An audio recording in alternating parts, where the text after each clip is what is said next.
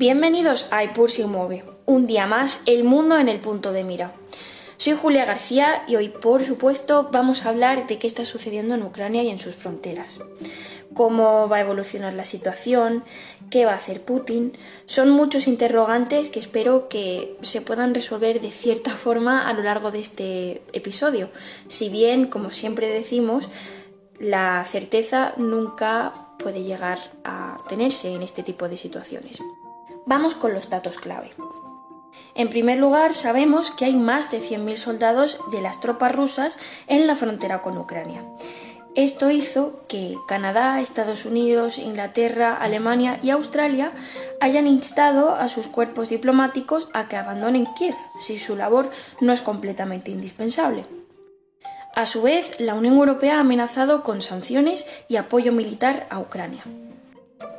También el otro día en el Congreso ucraniano, un portavoz del partido prorruso dijo que para lograr la independencia de la zona este, más concretamente de las regiones Donetsk y Luhansk, es indispensable la intervención rusa.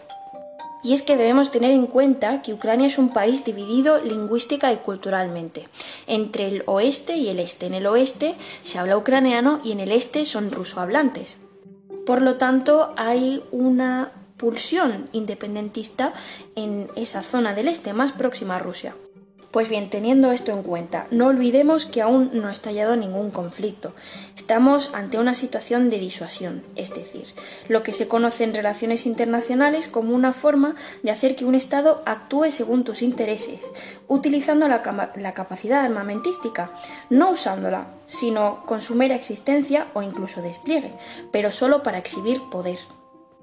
Por lo menos esta es la situación actual, y es por esto que muchas personas hablan de esta situación como una nueva Guerra Fría, porque esta teoría surgió de la Guerra Fría, la disuasión, cuando se utilizaba el poder armamentístico, más concretamente el poder armamentístico nuclear, para disuadir a otro Estado de que no ataque.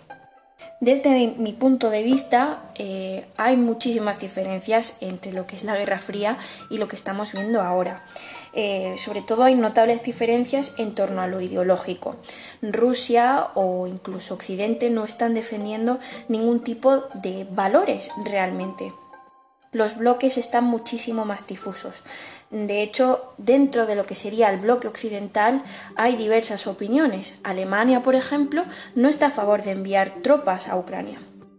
Y es que la principal demanda de Putin en esta situación es que Ucrania, bajo ningún concepto, ingrese en la OTAN, ya que dentro de lo que es el seno de esta organización internacional, si un país miembro se ve atacado de cualquier forma, los demás países tienen la obligación de responder y por lo tanto la zona de influencia de Putin pues decrecería. Este momento de tensión entre dos bloques es una oportunidad muy buena para ver cómo funcionan las sanciones, de lo que hablábamos en un capítulo anterior. En 2014, con la anexión de Crimea a Rusia, la Unión Europea acudió a las sanciones para responder. Y bien, ¿funcionaron? Pues no, porque el plan de Putin siguió su curso y es que Rusia cuenta con una independencia energética bastante notable, lo que le hace bastante resistente a lo que suponen estas sanciones. Decíamos en el capítulo de cómo deben aplicarse sanciones que eh, el sector, por así decirlo, atacado económicamente, debería de ser clave para ese país. Pero si Rusia tiene esa independencia energética, no es dependiente y por lo tanto no es débil, no está tan sumamente expuesto como otros países. Por esta razón, muchos creen que es inevitable que Putin llegue a invadir Ucrania, pero por otra parte, otros dicen que no, que no va a suceder, porque o bien ya lo habría hecho, o bien no esperaría tanto, porque cada vez que pasa más tiempo, el apoyo interno de Ucrania a anexionarse a la OTAN crece. Lo que se puede sacar en claro es que las pulsiones de Putin para que Ucrania no ingrese en la OTAN es un claro ejemplo de cómo se socava en muchas ocasiones la soberanía de ciertos países, en este caso de Ucrania, y eso contraviene el derecho internacional de respetar la soberanía de un país.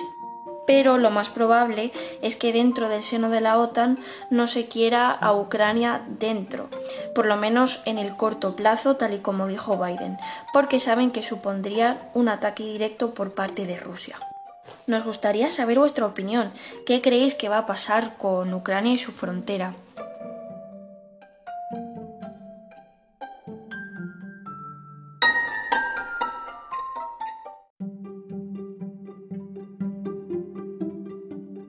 ¿Es esta la nueva Guerra Fría? Esto es todo por esta semana. Muchas gracias por acompañarnos un día más aquí en Epur se mueve.